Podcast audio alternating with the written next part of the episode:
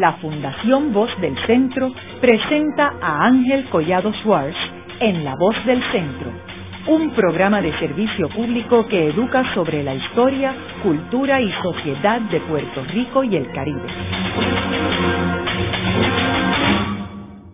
Saludos a todos. El programa de hoy está titulado Derechos Humanos y Corrupción. Y hoy tenemos como nuestros invitados al licenciado Víctor García San Inocencio, quien fue el legislador, miembro de la Cámara de Representantes por el Partido Independentista Puertorriqueño, y el licenciado Víctor Rivera Hernández, quien fue secretario del Trabajo de Puerto Rico y es actualmente profesor en la Escuela de Administración Pública de la Universidad de Puerto Rico. Durante este año se publicó el libro titulado como este programa Derechos Humanos y Corrupción y es basado en una investigación, un estudio que hizo eh, la Comisión de Derechos Civiles de Puerto Rico y este estudio cubre unas facetas de la corrupción nunca antes investigada desde el ángulo que se investigó en este estudio.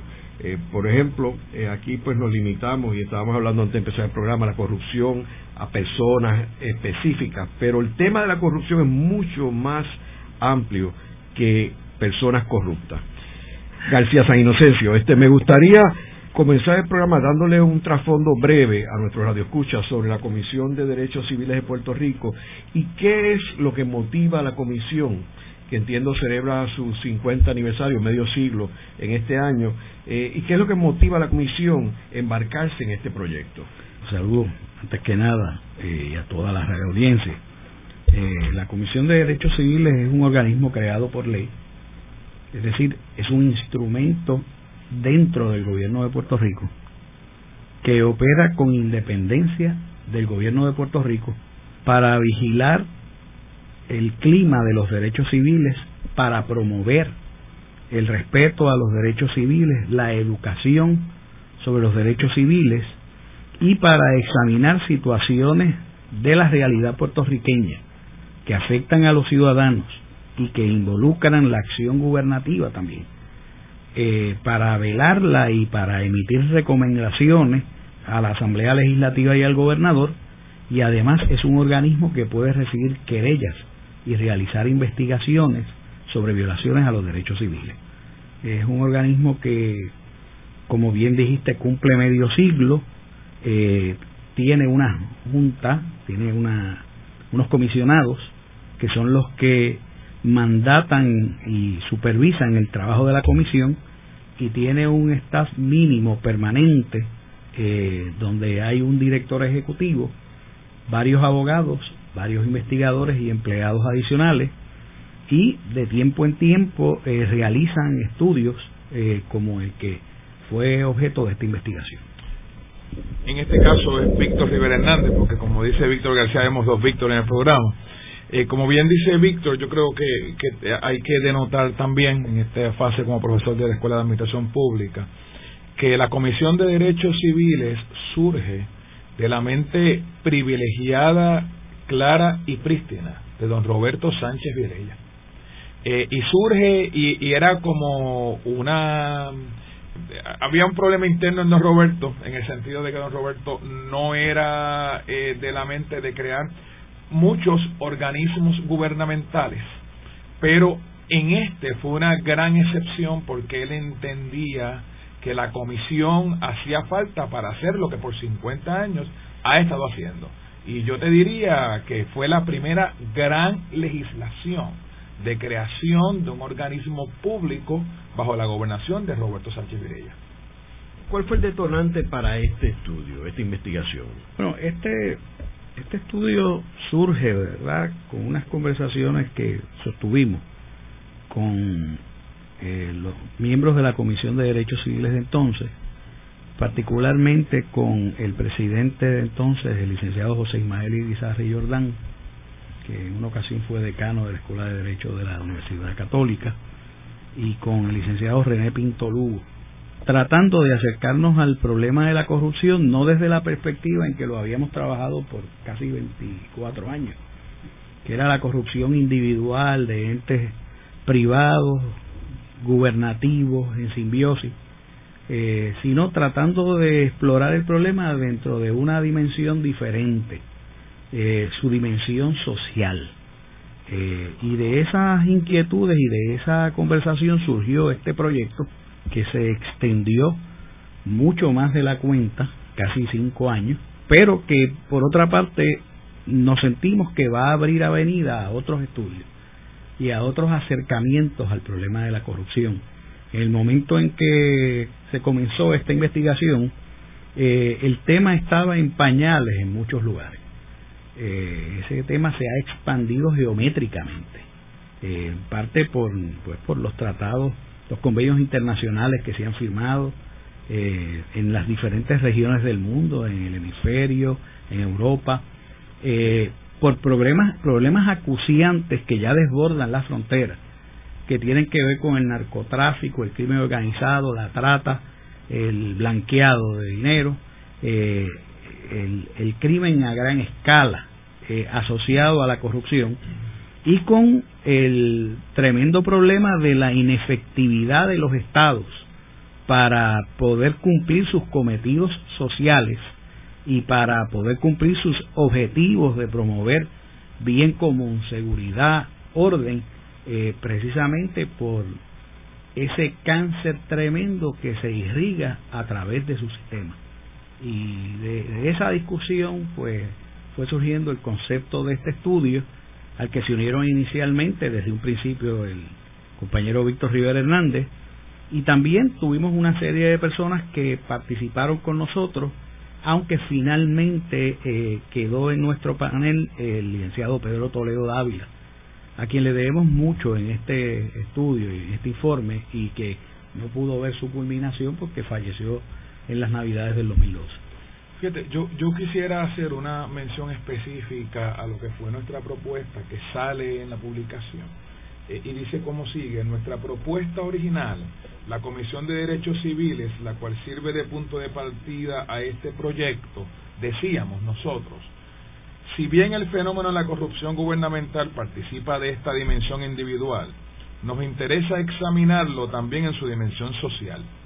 Queremos ir más allá del examen de conductas individuales, cuyos resultados individuales o bien los conocemos o no llegamos a conocerlos por permanecer indetectados aún frente a las acciones fiscalizadoras de organismos públicos y privados. Queremos examinar la corrupción gubernamental en su verdadera dimensión, que es y siempre ha sido social, aunque los instrumentos que provee el derecho positivo eclipsen cada vez más en una evidente dimensión. Es importante decir que cuando nosotros comenzamos a trabajar el tema, nos encontramos que paradójicamente, aun cuando el fenómeno de la corrupción ha arropado el país, en Puerto Rico no había un texto que trabajara el tema de la corrupción y que conceptualmente alguien pudiera hacer referencia. Sí teníamos artículos de revista, sí teníamos eh, eh, tesis universitarias, eh, Leonardo Santana Ravel había tocado el tema, Buregar González también lo había tocado, ¿verdad? en, la, en dos cumbres sociales que se dieron en Puerto Rico se habían visto, pero más que eso, no solamente en Puerto Rico había un vacío conceptual, sino que cuando vamos a otras regiones de Latinoamérica, Suramérica, incluyendo España, también había muy poca referencia pedagógica de texto a ese tema. Y eso nos dio a nosotros eh, eh, básicamente una dimensión de que había que investigar el tema con otro tipo de rigurosidad. Yo creo que es bien importante decir que cuando nosotros trabajamos sobre el tema, lo hicimos desde el punto de vista de no hacerlo desde un caso específico y sin hacer referencia a un caso o a una persona. Y vamos a trabajar el tema holísticamente como un todo. ¿Y cómo organizaron esta investigación? La primera parte eh, fue una investigación de sumergirnos en cientos de libros y lecturas para afinar el concepto de la corrupción y tratar de construir una definición que fuese a un mismo tiempo universal, pero que también pudiese ser adaptada a Puerto Rico.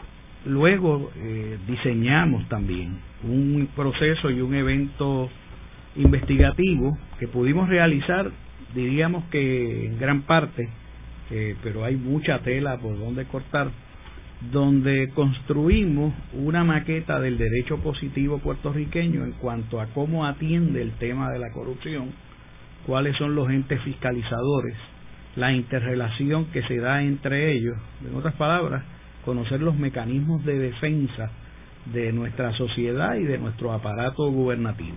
Luego pasamos a una etapa de, recopilación de información adicional, de entrevistas y finalmente a una etapa de toma de deposiciones que no se juramentaron a diferentes exgobernadores, funcionarios que habían estado a cargo o están a cargo de entes fiscalizadores y a otras personas. De esa manera fuimos construyendo un catálogo, no ya de impresiones, sino de ideas, pareceres, recomendaciones sobre cómo lidiar con el tema de la corrupción, pudimos observar un desdoblamiento en las personas que comparecían, porque muchos de ellos estaban hablando en tiempo presente, con la voz del tiempo presente, pero haciendo una mirada retrospectiva a los momentos en que ocuparon cargos de gran importancia en el gobierno de Puerto Rico. Eh, eso es una de las de la, esa es parte de la herencia del estudio que va a estar en la biblioteca de la Comisión de Derechos Civiles, eh, la transcripción de todas esas deposiciones eh, y finalmente pues entramos en una etapa de redacción de un informe final que complementa el informe inicial y la propuesta inicial que, data de hace cinco años. Ese, ese informe termina eh, básicamente con una estructura de lo que obviamente, como dijo Víctor García, es la metodología, la teoría, las definiciones del término de corrupción. Eh, un poco trabaja la corrupción desde el punto de vista de corrupción política, corrupción administrativa, corrupción económica, pasa un poco a lo que es el impacto de la corrupción de los derechos humanos, de ahí el título, Derechos Humanos y Corrupción, y a lo que es la corrupción activa y la corrupción pasiva. De ahí nosotros nos movemos, trabajando con todo lo que tiene que ver con los tratados, a la corrupción en su dimensión internacional, a todo lo que tiene que ver con transparencia internacional, con el llamado eh, índice de percepción de la corrupción, que ya con el, con el nombre también nos da una idea, ¿verdad? Eh, lo que es el informe global de la corrupción, tanto en la corrupción pública como en la corrupción privada. Eh, el problema de la corrupción en Puerto Rico se ha trabajado de una manera donde solo se denota la corrupción pública y se olvida y se deja al margen el impacto que la corrupción privada tiene sobre la corrupción pública y sobre la corrupción como tal. Y entonces después, como, como dijo Víctor, pasamos a trabajar la maqueta de derecho positivo, un poco con lo que es el carácter social y el carácter eh, gubernativo de la corrupción, las normas jurídicas de conducta, normas jurídicas de organización y las declarativas, y pasamos un poco a trabajar con todos los organismos gubernativos que trabajan directamente el fenómeno de la corrupción, comenzando con la Asamblea Legislativa, eh, que es a quien se le hacen muchas de las recomendaciones, que después hablaremos de las recomendaciones, pasando por la Oficina de Ética Gubernamental, por el Departamento de Justicia, por la Oficina del FEI, el panel de fiscal especial, por la Oficina del Contralor, por la Oficina del Inspector General del Gobierno, que en los momentos en que estamos investigando, eh, estamos haciendo esta investigación, eh, básicamente esta oficina deja de funcionar eh, por acción legislativa y un poco también con el Departamento de Justicia de los Estados Unidos de América. Déjame decirte para que no se me olvide, porque se nos puede olvidar, que es la primera vez que en un tipo de investigación como esta, el FBI colabora con una investigación de la Comisión de Derechos Civiles. Comparecieron y comparecieron y testificaron literalmente, físicamente a la Comisión de Derechos Civiles y eso no había pasado en Puerto Rico en 50 años y obtuvimos una colaboración extraordinaria de Carlos Cáceres, director del FBI, y de su personal para trabajar este tema de, eh, de corrupción, que también te digo, en este diálogo que tenemos, que, que por esas cosas del destino, una vez sale este libro hace unas semanas atrás, la hemorragia de casos que han salido en Puerto Rico en estas últimas semanas ha sido terrible, básicamente casos que ha llevado el FBI o el Departamento de Justicia. O sea, eh, el, nivel participativo de este estudio convertido en informe eh, es bien importante porque esto no fue eh, Víctor García, Pedro Toledo, Víctor Rivera trabajando sobre documentación, sino esto fue en el campo. ¿verdad? Y entonces, pues uniendo eh, básicamente lo que son los distintos aspectos de la metodología hasta producir este informe. Cuando tú hablas en el campo, ¿puede ser más específico, Víctor? Sí, sí, sí. En el, en el campo precisamente quiere decir que para nosotros trabajar esto, la metodología que, que utilizamos fue la metodología de las entrevistas, de las llamadas deposiciones no juramentadas, donde nosotros pues tuvimos, para decirte pues algunas cosas, eh, ¿Entrevistas a quién? ¿Entrevistas a Entrevistamos a la directora de la Oficina de Ética Gubernamental, a la licenciada eh, Zulma Rosario. Zulma Rosario. Zulma estuvo con nosotros, yo te diría, dos, tres, cuatro veces junto con su staff, eh, eh, trabajando aspectos importantes de, de, esto de la corrupción. En un momento en que la legislación fundamental de la Oficina de Ética Gubernamental fue objeto de cambio, y de hecho, objeto de cambio por la ley número uno del 2012. Así que eh, tuvimos el antes, el durante y el después. Eh, lo mismo con el panel del fiscal especial independiente. Eh, la licenciada Nidia Coto Vives estuvo con nosotros, la visitamos en su oficina, ella nos visitó en la comisión y tuvimos unas entrevistas extensísimas. Así el secretario eh, de Justicia, Luis Sánchez Betance, nos recibió eh, también en, su, en sus oficinas la Contralor Yasmín Valdivieso estuvo también compartiendo con nosotros en esto. El CPA eh, Dalmau, Dalmau Santana, en momentos en que la oficina del inspector general del gobierno eh, de Puerto Rico estaba cerrando, como te había indicado anteriormente. La, la estaban desmantelando. La estaban desmantelando. Y en ese momento él eh, estuvo disponible y contribuyó con esto. De ahí que también nosotros entrevistáramos a otras personas para, eh, para dar, dar, tu nombre, la licenciada Sonia Vélez, que fue, fue la pasada directora de la Oficina de Administración de Tribunales, contribuyó muchísimo desde el punto de vista de la rama judicial. Informalmente nos reunimos con el pasado juez del Tribunal Supremo, Federico Hernández Denton, que también contribuyó con esto. El exfiscal eh, César López Intrón, fue nuestro primer, nuestra primera persona entrevistada. La doctora Linda Colón, que fue la directora de comunidades especiales. Eh, hay que explicar por qué Linda Colón. Claro. Porque fue una víctima de la cacería de brujas de una persona no corrupta que fue imputada y pasó por el suplicio de tener que ser exonerada luego por el panel del fiscal especial independiente por una recomendación que hizo el Departamento de Justicia.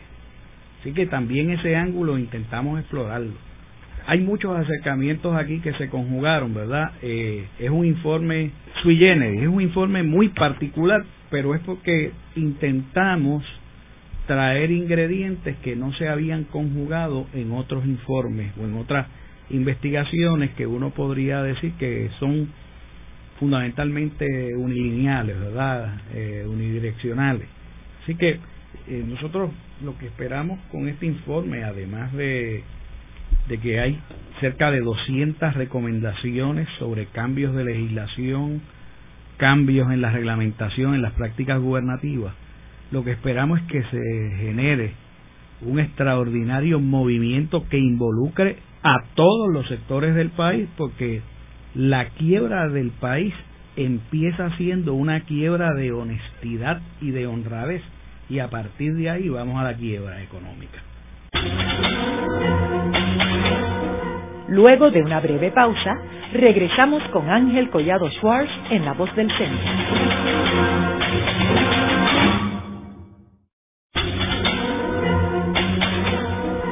Están escuchando a Ángel Collado Schwartz en La Voz del Centro.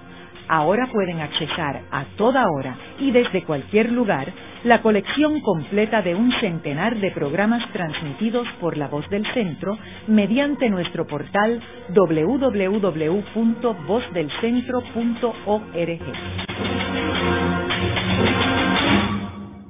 Continuamos con el programa de hoy titulado Derechos Humanos y Corrupción. Hoy con nuestros invitados, el licenciado Víctor García San Inocencio y el licenciado Víctor Rivera Hernández, quienes son los autores de la publicación bajo el mismo nombre de este programa, Derechos Humanos y Corrupción, la cual fue ordenada por la Comisión de Derechos Civiles. Eh, en el segmento anterior estuvimos hablando de cómo es que surge este estudio eh, y el orden eh, de la investigación y la metodología. Pero me gustaría, algo que ustedes cubren en la tercera sección que, que yo creo que es muy importante, ¿cuál es la definición de corrupción? ¿Qué es corrupción? Hay muchísimas definiciones de corrupción y uno pudiera hallar escritos tratando el tema de casi 5.000 años de, antigüedad. Así que, eh, como intento definitorio, en todas las culturas, en todas las comunidades políticas, se ha trabajado con el problema de la corrupción y se han dado diferentes definiciones. Por supuesto que las definiciones cambian incluso en un mismo lugar, porque lo que se entiende es una conducta aceptable en un momento dado, más tarde podemos eh, identificarla como una conducta corrupta y por el contrario, conducta que se entendía corrupta en otro tiempo, eh, también puede convertirse en la cosa más natural. Por lo tanto, eh, son muchísimas definiciones, pero trabajamos una definición para efectos de, de, este trabajo y de Puerto Rico. Déjame, déjame decirte un poco, porque precisamente eso que, que dice Víctor, de ahí parte todo porque nosotros insistimos que existen distintos enfoques en relación al término corrupción. Y precisamente una de las definiciones que da el profesor, el doctor Buregar González, que ya no está con nosotros, catedrático excelentísimo de la Escuela de, Administración Pública, él establece un artículo de revista de la escuela que la corrupción no es un término absoluto, lo que se considera como corrupto en otros tiempos posiblemente hoy no lo es y viceversa. Es lo que mi querido amigo, nuestro querido amigo Carlos Ramos González, profesor de la Escuela de Derecho de la facultad, es lo que él llama que la lírica de uno puede ser la vulgaridad de otro, porque lo que es en un tiempo una cosa, puede ser en otro tiempo otra cosa. Pero nosotros partimos en un principio de los vocablos en latín corruptio y corrumpere. ¿eh? que eso básicamente define la corrupción como la acción o el efecto de romper, de destruir, de dañar, de quebrantar, de quebrar y de corromper una cosa y o una institución, ¿verdad? Eh, eh, eso básicamente es lo más que se enfoca. También a la misma vez nosotros nos encontramos con, con unas definiciones que nos provistas por el profesor Leonardo Santana Rabén, en el sentido de, de que lo más general del término de la corrupción va a lo que es el abuso de la autoridad o del cargo público para beneficio privado, eso desde el punto de vista de corrupción gubernamental como tal, ¿verdad? Pero nosotros, viéndolo nosotros, lo definimos como la degeneración del etos, del hábito, de la costumbre, la mala costumbre, ¿verdad? en, en, la, en, en, la ambientación, tanto público como privado. Obviamente, eh, quien se lee el libro ve que eso entonces después va, como dije yo anteriormente, a lo que es la corrupción gubernamental, la corrupción administrativa, la corrupción económica, la corrupción social, la corrupción activa, la corrupción pasiva, y hay distintos grados. Y nosotros hicimos un gran esfuerzo por en esa primera parte llegar a una vertiente teórica que no existía en Puerto Rico, y, a una vertiente conceptual que no existía en el país. Y, es importante de nuevo recalcar que esa conducta que se desvía es cuando es un funcionario público que se desvía de sus obligaciones, que se desvía en el ejercicio de su autoridad para beneficio propio o de un tercero que no debía ser beneficiado ese abuso en la utilización de la discreción es el momento definitivo del acto corrupto. Y de ahí las repercusiones en lo que toca a los derechos humanos. Porque también hay que decir, y decirlo una vez más, que uno de los grandes problemas que tenemos es que no nos damos cuenta que cada acto corrupto supone una violación a los derechos humanos de todos. Porque plantea una inversión de las prioridades a favor de unos intereses privados en contradicción con el bien común. Pero además de eso, porque cada violación de derechos humanos es un acto de corrupción cuando lo comete un funcionario público. Eh, así que podríamos, digamos, tomemos el caso aquí de la violación más flagrante de derechos humanos en la historia de Puerto Rico, las carpetas. Las carpetas fueron un acto de corrupción masivo, desvío de fondos públicos para violentar derechos constitucionales, eh, la utilización del aparato policíaco para hacer exactamente lo opuesto a lo que se supone que un cuerpo policíaco, haga, es la defensa de los ciudadanos, ¿verdad? Eh, así que esa intersección entre derechos humanos y corrupción, otra vez vuelve a ser crítica y se entronca definitivamente con la definición que construimos. Fíjate Ángel, y sin ponernos muy técnicos, pero es que es importante, cuando uno habla de base conceptual, uno tiene que tener una, un rigor en la investigación. Nosotros fuimos hasta, hasta figuras reconocidas como, como Maquiavelo, Montesquieu y Rousseau en, este, en, en, todo esto. Aquí hay una, una cita que para mí es una cita genial, que dice, Maquiavelo, por ejemplo, definía la corrupción como el proceso por el cual las virtudes del ciudadano se debilitan. Para Montesquieu, la corrupción es un proceso a través del cual un buen sistema u orden político es pervertido y se convierte en uno malvado. El ejemplo que utiliza Montesquieu es cuando la monarquía se convierte en despotismo. Para Rousseau, la corrupción es producto del sistema social. Fíjate que interesante. El ser humano es una víctima del sistema político que lo lleva a actuar ilegalmente. En el estudio nos damos cuenta y en el informe nosotros podemos trabajar la corrupción desde un, desde un punto de vista de fenómeno social. ¿eh? Saliendo ya no solamente de lo que es la cosa política o las cosas eh, eh, económicas inconexas, sino cómo esto ha arropado no solamente al gobierno, cómo esto ha arropado a otras instituciones. sin hacer imputación, porque no, no, no estamos para esto, porque ha habido casos de corrupción en base a, a universidades, a escuelas, bancos, a iglesias, a bancos, aseguradoras, aseguradoras hospitales. ¿Qué hablar, por ejemplo, de, de la trampa masiva organizada en este país alrededor del IVA? Donde la mitad de lo que se cobra se lo embolsican quienes lo cobran y el gobierno deja de percibir 700 o 800 millones de dólares. Para que eso suceda, tiene que haber en el guiso decenas de miles de comerciantes que del tema de las evasiones de toda índole. Y no estoy hablando solo de la evasión contributiva del contribuyente promedio, estoy hablando de los dobles juegos de libros que cada rato el Departamento del Tesoro detecta en compañías eh, multibillonarias y que, y que le hace señalamiento y tienen que pagar cientos de millones de dólares retroactivos.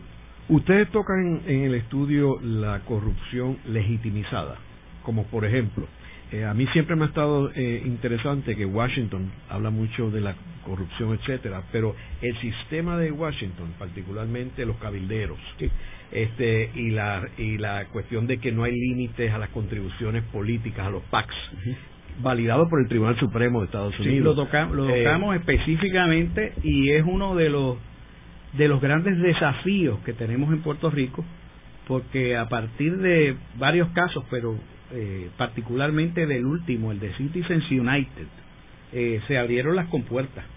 Y de hecho, la gente no ha tomado mucha conciencia de esto, pero en las elecciones pasadas en Puerto Rico, los PACs inscritos en Estados Unidos que se dieron una vuelta por aquí, inyectaron en determinadas campañas políticas cientos de miles de dólares y quién sabe si más. Y es un, y es un efecto legitimado, para no hablar de esa gran industria que hay que acometerla y hay que trabajar con ella porque hay derechos constitucionales envueltos. Eh, del cabildeo eh, en Washington se estima que se gastan miles de millones de dólares en cabildeo y parte de ese cabildeo termina parando subvencionando campañas políticas. Eh, hay legisladores que pareciera que están congresistas que pareciera que están bajo contrato de determinadas industrias grandes que operan en sus distritos representativos o en sus estados, en el caso de senadores. Y esa es, como tú bien señalas, esa es una corrupción legitimada que en el caso de Puerto Rico no hay mecanismo de defensa alguno frente a prácticas que se aceptan allá, que entran a Puerto Rico y no pueden ser atacadas judicialmente ni de otro modo. No, pero es que, eh, es que esto que ustedes están hablando acaba de salir literalmente hace dos semanas en el New York Times. El New York Times sale un artículo de las 158 familias que sostienen la contribución de los dos partidos políticos en los Estados Unidos. 90% de lo que se gasta 158 familias. 158 familias. Yo, ah, eh, yo, eh, eh, todavía estoy buscando la diferencia entre eso y la cosa nuestra. De verdad, digo, le va a sonar dramático a quien nos escuche, pero en esto, en esto hay que aprender un poco de los americanos. Madison habló mucho y trabajó mucho el tema de la facción. Madison decía que hay una sola manera de combatir una facción poderosa y es creando muchas facciones. El cabildeo no es malo en sí mismo Ojalá y los sectores que no tienen y las organizaciones no gubernamentales, las corporaciones sin fines de lucro, las de verdad, porque hay otras que no lo son, aunque tienen ese membrete, eh, ojalá y tuviesen acceso a cabilderos que empataran la pelea. El problema es que hasta el momento, eh, por cada dólar, estos son estadísticas de Estados Unidos y las estaba manejando los otros días citándolos en otro trabajo, por cada dólar que se invierte en organizaciones no gubernamentales y de trabajadores en cabildeo, las grandes corporaciones invierten 24 dólares. Así que es una pelea 24 a 1. Eso es eh, el, boxeador con pies y, brazos amarrados. Digo, digo, sí, digo, sí, sí, si nosotros quedarnos al margen de lo que es el problema de la gran ecuación de cabildeo y patronazgo político. Una cosa son los cabilderos, en cuanto al proyecto que sea, en la industria que sea, y otra cosa es la gran relación que hay en Puerto Rico y en Estados Unidos entre el cabildeo y el patronazgo político. Hasta que no se rompa esa ecuación, hasta que no haya una gran ruptura, como decía Fukuyama, el problema de la corrupción va a estar presente, porque es otra manera de meter la llamada corrupción de cuello blanco, que es la más terrible, ¿verdad? Y es la que nos tiene a nosotros en una esquina sin oportunidad alguna de salir de esa esquina. que, la quiebra, aquí hay que empezar a hacerse la pregunta, la pregunta importante, ¿por qué estamos en quiebra? Y yo pienso que la primera gran quiebra del país desde hace 500 años con, con, con lo degradante y con la decadencia que eso provoca es la quiebra de la honestidad y la honradez. Trabajamos con el problema de esa quiebra y salimos de cualquiera otra pero mientras estemos dándole la espalda a los problemas y a las condiciones degradantes en que nos ha tocado vivir por generaciones, que unas son de índole política, casi todas, pues vamos a caminar de espaldas al fenómeno y el fenómeno nos va a comer, como nos ha comido, nos está comiendo. Yo, yo quisiera también, para que quienes nos escuchan tengan también una idea de, cómo se llevó el estudio, no quisiera dejar de, de mencionar eh, lo importante que fue y el gran tiempo que se invirtió y lo provechoso que fue entrevistar a exgobernadores de Puerto Rico. Nosotros pudimos entrevistar a la exgobernadora Sila María Calderón, al exgobernador Aníbal Acevedo Vilá, al exgobernador Rafael Hernández Colón y al exgobernador Pedro Rosselló González.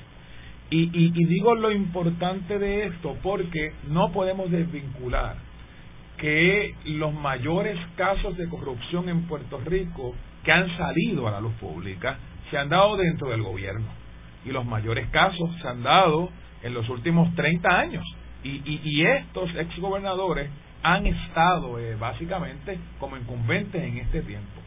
Y fue bien bien interesante si le queremos dar algún calificativo poder comenzar con ellos un poco a analizar sin ir a un caso específico eh, todo esto de la corrupción y poder oír y, poder entonces uno replicar lo que son las medidas de carácter diverso que nosotros recomendamos de conformidad a esas entrevistas que tuvimos. Por ejemplo, el estricto modelaje de los jefes de agencia y los controles en reclutamiento, en supervisión y en adiestramiento. Esto es importantísimo.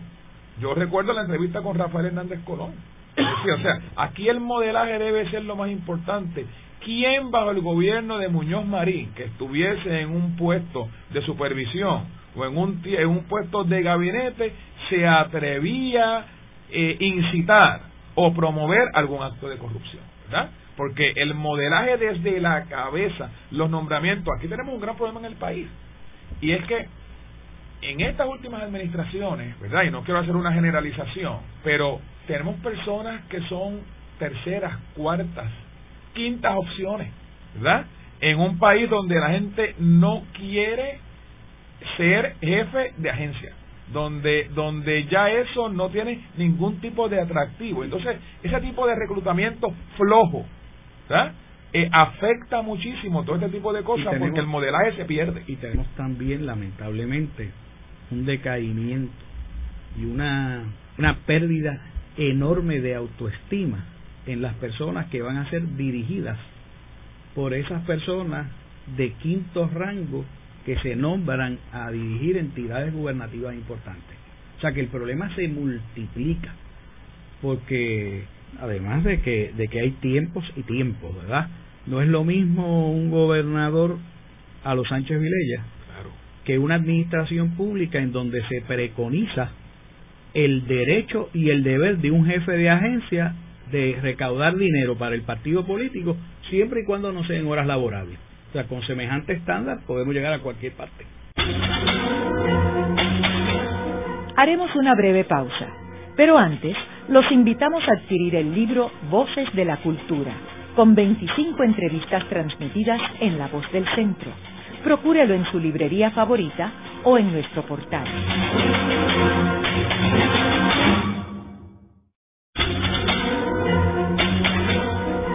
Están escuchando a Ángel Collado Schwartz en La Voz del Centro.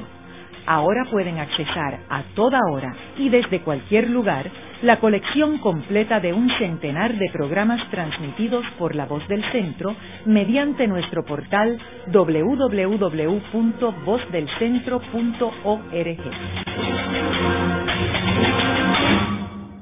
Continuamos con el programa de hoy titulado Derechos Humanos y Corrupción. Hoy con nuestros invitados el licenciado Víctor García San Inocencio y el licenciado Víctor Rivera Hernández, quienes son los autores de la publicación bajo el mismo nombre de este programa, Derechos Humanos y Corrupción, la cual fue ordenada por la Comisión de Derechos Civiles. Eh, Víctor, sería bueno que entráramos ahora en, los hallazgos eh, principales de esta investigación de ustedes. Víctor Rivera. Pues mira, el informe tiene 30 hallazgos y recomendaciones nuestras. Y entonces tiene sobre 200 recomendaciones dividida en 15 áreas específicas, pero que son recomendaciones para la Asamblea Legislativa, para los entes gubernativos, para la rama judicial, eh, para la rama ejecutiva, obviamente. Pero yo quisiera denotar, y quizás aquí, pues yo un poco ir a lo que son los hallazgos y que Víctor García Sagenoces entonces me, me, me complemente de por qué que se estos hallazgos, porque hay unos hallazgos que se saben, pero que se pierden de vista, que no se interiorizan, ¿verdad? Y que no se va sobre ellos. Por ejemplo, primer hallazgo es que existe una falta de conocimiento de gran parte de la población sobre sus derechos humanos, sus fundamentos y razón de ser, modos de promoverlos, de defenderlos y la importancia de esto. Obviamente esto es consustancial con el tema de la corrupción. Hay otro que es que se desvincula en la conciencia de las personas y quienes trabajan en el servicio público la relación entre vigencia o menoscabo de derechos humanos y corrupción. Todavía no hay un entendimiento como un acto corrupto, ¿verdad? Es un acto que atenta contra los derechos humanos de las personas. Y eso es, Víctor ahorita lo, lo, explicó, pero eso está ahí. En tercer lugar, y no estoy yendo, no, eh, no estoy yendo específicamente uno sobre otro, sino que estoy sacando los que, los que yo creo que más importancia tienen. Existe un anquilosamiento o inoperancia de estructuras gubernativas encargadas de programas gubernativos dirigidos a evitar la corrupción. El cuarto, pareciese que existiesen demasiados sectores, y este es terrible, este es letal, un clima de, de indiferencia, de desengaño, de pasividad y hasta de aceptación de la cotidianidad del fenómeno de la corrupción. Nos hemos acostumbrado a la corrupción.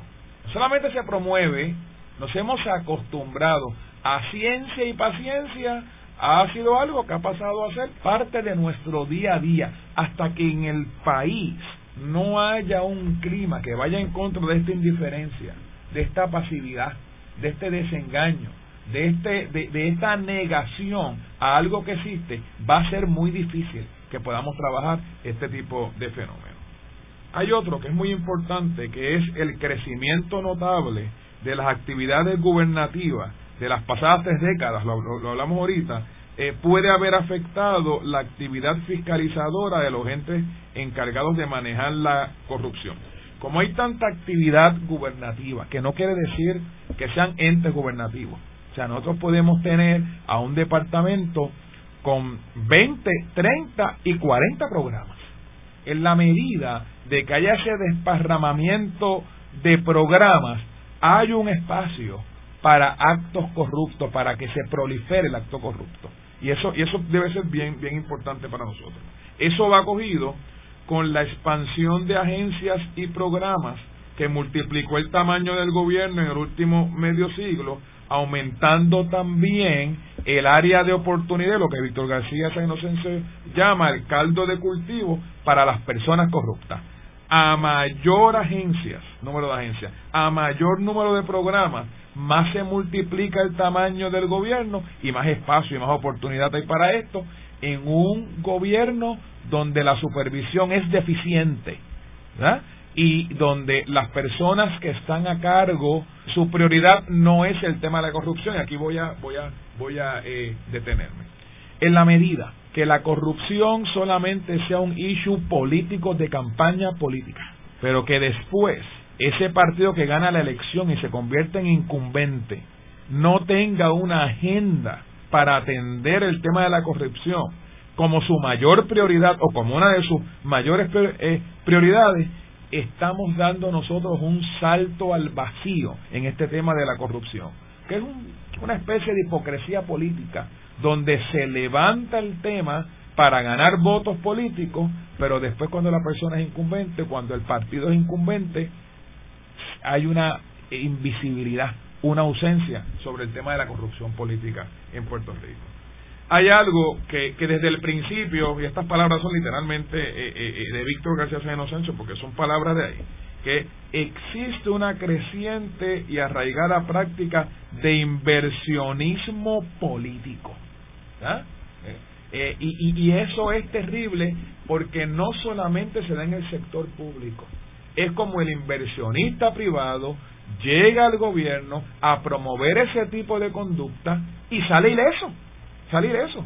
Yo siempre digo que en mi carácter personal, ya no, es, no, eh, no tiene nada que ver con el informe, el día que en este país, además de encausar a un funcionario público por una conducta corrupta, se encauce de la misma manera, con la misma intensidad, a la persona que se acerca y que hace el acercamiento y que promueve esto en el sector público, los inversionistas privados dentro del gobierno van a tener mucho más cuidado de hacer intervenciones y acercamientos al gobierno. Hasta que eso no pase, va a seguir pasando esto mismo. Es un tema de inversión. Mientras el asunto sea atribuible a un costo del negocio y no se refleje sobre la persona que la persona tenga que pagar en tiempo detrás de los barrotes igual que el político al cual corrompió o que lo, o que lo corrompió.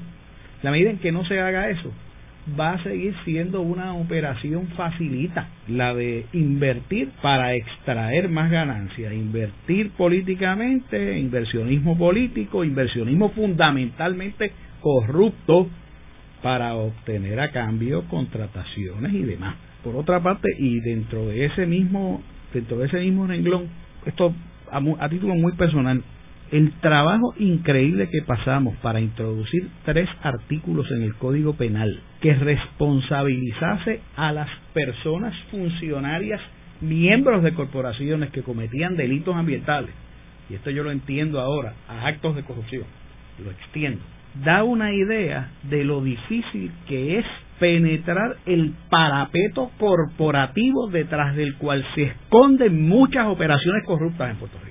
Y ese es un asunto medular. En Puerto Rico hay decenas de miles de corporaciones, de personas jurídicas, que son verdaderos parapetos para cometer tropelías.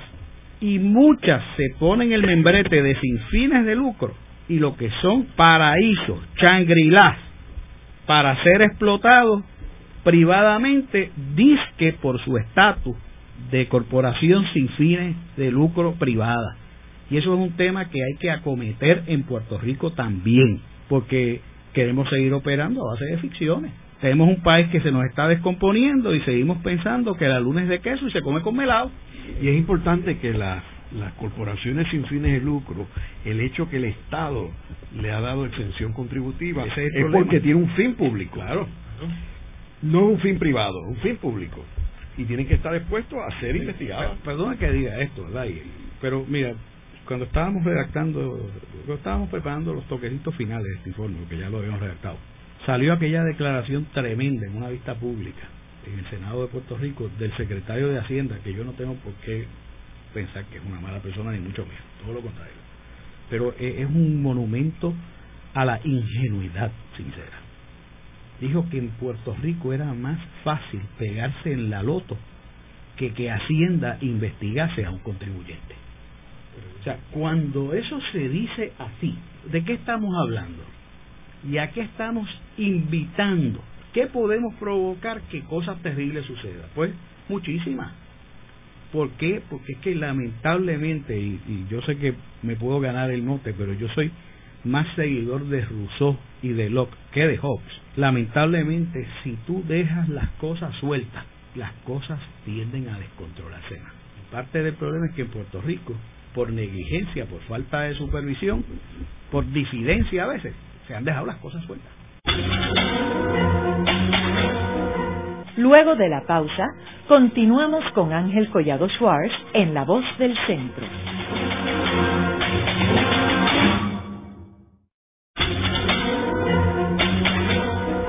Continuamos con la parte final de La Voz del Centro con Ángel Collado Schwartz. Pueden enviarnos sus comentarios a través de nuestro portal www.vozdelcentro.org. Continuamos con el programa de hoy titulado Derechos Humanos y Corrupción. Hoy con nuestros invitados el licenciado Víctor García San Inocencio y el licenciado Víctor Rivera Hernández, quienes son los autores de la publicación bajo el mismo nombre de este programa, Derechos Humanos y Corrupción, la cual fue ordenada por la Comisión de Derechos Civiles. Víctor, ¿qué otros hallazgos eh, ustedes mencionan en el estudio? Bueno, aquí hay un hallazgo que es el que la participación ciudadana en la gobernanza pública, en la, en la, en la gobernanza democrática, es extremadamente débil en nuestra organización gubernamental actual. No hay eh, básicamente esa estructura de participación ciudadana. No existe en nuestro modelo de gobernanza democrática y eso da un espacio eh, muy grande a este tipo de actos de corrupción, por ejemplo. Cuando hablamos de las corporaciones públicas, nosotros entendemos que las, que las corporaciones públicas han devenido en entes sujetos al vaivén, a las tensiones políticas, a las tensiones partidistas en su interior y en su proyección externa. Y que entonces esa participación ciudadana en las juntas de directores es nominal. Entonces nosotros tenemos una junta de directores que se supone nombren al administrador, el administrador o director ya es nombrado previamente o ya está en mente del gobernador y se lo envían a una junta que de 10 miembros, 9 son nombrados por el gobernador o por la persona que está en turno y uno entonces solamente como una cuota a base de lo que se llama participación ciudadana, que es muy difícil que se pueda dar este tipo, este tipo de cosas. Hay otro hallazgo que es bien importante que va específicamente a los organismos gubernativos que trabajan el problema de la corrupción en Puerto Rico y es que la operación de los entes fiscalizadores se presenta ante quien observa externamente como una parcelarizada, carente de, de, integración y con pocos signos de innovación. Todavía no se ve esa interacción clara que tiene que haber entre ética gubernamental entre el panel del FEI, entre esos organismos que tradicionalmente se encargan básicamente de todo lo que tiene que ver con corrupción. Hablando de ética gubernamental, hay uno que es muy importante, que es que la ética gubernamental como realidad orientadora de la actividad gubernativa requiere de esfuerzos concertados y extraordinarios de todos los entes gubernativos y de todos los sectores públicos. Las agencias, las 144 agencias de gobierno de Puerto Rico, las 70 agencias normales y las 44 y las 44 corporaciones públicas tienen que entender que el asunto de la corrupción es un asunto que le toca a todos. En la medida de que, de que entiendan y asuman que solamente el asunto de la corrupción lo va a tratar la oficina del Contralor o la de ética gubernamental, esta pelea está perdida. Eh, no puede haber esa desconexión respecto al tema y esa falta de prioridad en el Departamento del Trabajo, en el Departamento de Educación, en DACO, en el Fondo del Seguro del Estado. Una vez se establece esa prioridad, pues entonces los entes gubernativos ayudan a encauzar todos los asuntos que tienen que ver con el fenómeno de la, de la corrupción. Y esto va a otro hallazgo, y estoy un poco discriminando en cuanto a los hallazgos, y es que es necesario robustecer y reforzar los instrumentos de investigación preventiva de actos de corrupción política, sabiendo que informar sobre actos de corrupción en Puerto Rico es un evento riesgoso en este momento. Y es lo que trae todo lo que tiene que ver con problemas que se dan entre los empleados y entre gente de afuera que quisiera denunciar un acto de corrupción, pero no encuentra los mecanismos para realizar ese acto de corrupción. Eh, son 30 hallazgos que dan lugar a casi 200 recomendaciones. Eh, y las recomendaciones están, están, fueron clasificadas en 15 grupos. Algunos suponen crear estructuras nuevas porque hay quien piense que hay demasiadas estructuras.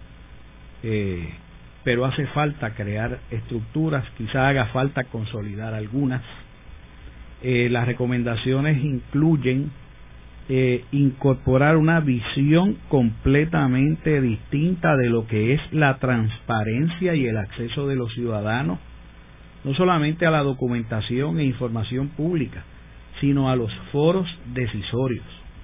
Eh, para que tengamos una idea, una recomendación que está ahí, que tiene que ver con que en la Asamblea Legislativa, que hay 50 comisiones, se nombren representantes del interés público, como los hay en las comisiones de ética, y los hubo por varios cuatrienios, a todas las comisiones legislativas. Eh, yo recuerdo la grata experiencia de estar en una comisión de ética donde había un número minoritario de representantes del interés público, eran dos de cinco en un panel y tres de nueve. Pero qué trabajo extraordinario hacía y cómo se convertían en un factor para que quienes teníamos la mayor parte de los votos, los legisladores, andásemos derechito e hiciésemos las cosas como, como tenía que ser. Este mecanismo está en varias de las recomendaciones, como en media docena de recomendaciones, para la creación de cargos de representantes de el interés público o análogos u organismos asesores o cofiscalizadores dentro de los entes gubernativos grandes y pequeños. Eh, pero eso requiere una voluntad política y una cruzada. Voy a utilizar el término cruzada sin los aspectos negativos que tiene. ¿ah? No es un proceso de fundamentalismo.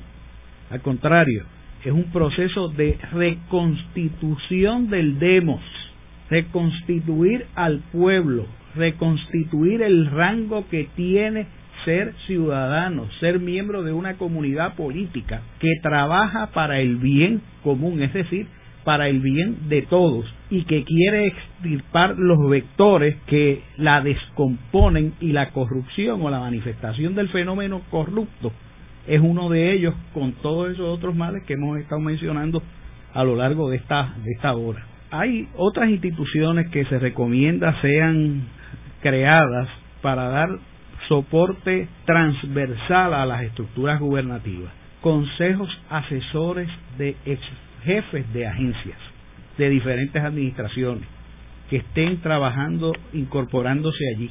Sobre la rama judicial hay una recomendación abierta a la creación de una carrera judicial donde se trabaje por un servicio de oposición por exámenes. Eh, hay unas recomendaciones sobre cómo elevar a rango constitucional el sistema de mérito, pero cómo trabajar en la legislación también, eh, con el sistema de mérito que en Puerto Rico se ha destrozado. sea destruido. Hay recomendaciones que también abarcan la creación o la incorporación. Hay una que tiene que ver con los comités de ética en las agencias, para que están ya en la ley, existen, pero para que se les agreguen funciones y contribuyan a trabajar con la ética interna de la agencia. Para quienes tengan acceso al Internet, es el primer asunto que aparece en la pantalla de la dirección electrónica de la Comisión de Derechos Civiles. Está en PDF, puede leerse directamente o puede bajarse. Así que, eh, y es la, la dirección de gobierno, cdc.gobierno.pr. El programa de hoy hemos discutido eh, la publicación reciente de la Comisión de Derechos Civiles eh, titulada Derechos Humanos y Corrupción. Hemos visto cómo la corrupción es uno de los problemas más grandes que tiene Puerto Rico que arropa todos los sectores del país, no solamente la corrupción política, sino la corrupción económica. Y todas las entidades que vemos que no solamente el gobierno, aunque el gobierno es lo que sale eh, más publicado y recibe más publicidad, pero en realidad hay corrupción en las, en las corporaciones sin fines de lucro y en las corporaciones con fines de lucro, también la empresa privada. Eh, y lo hemos visto en Estados Unidos eh, como Enron y varias otras corporaciones que han desaparecido debido a los actos corruptos. Eh, vemos, hemos discutido también de cómo se deben establecer ciertas organizaciones para poder combatir la corrupción, pero yo creo que lo más importante es asignarle la prioridad que merece este asunto. Y también hablamos de la ética, y yo creo que ahí en la ética el pensamiento de Eugenio María de Hostos del siglo XIX, totalmente eh, real en Puerto Rico, en el Puerto Rico de ahora, y es algo que se debe estudiar en términos del currículo de las escuelas eh, en Puerto Rico, de que el tema de ética sea un tema recurrente a través de todo el proceso educativo de un eh, ciudadano joven. muchas. Gracias. gracias. Esta ha sido una producción como servicio público de la Fundación Voz del Centro. Los invitamos a sintonizarnos la próxima semana a la misma hora. Y recuerden que pueden adquirir el libro Voces de la Cultura en su librería favorita o en nuestro portal.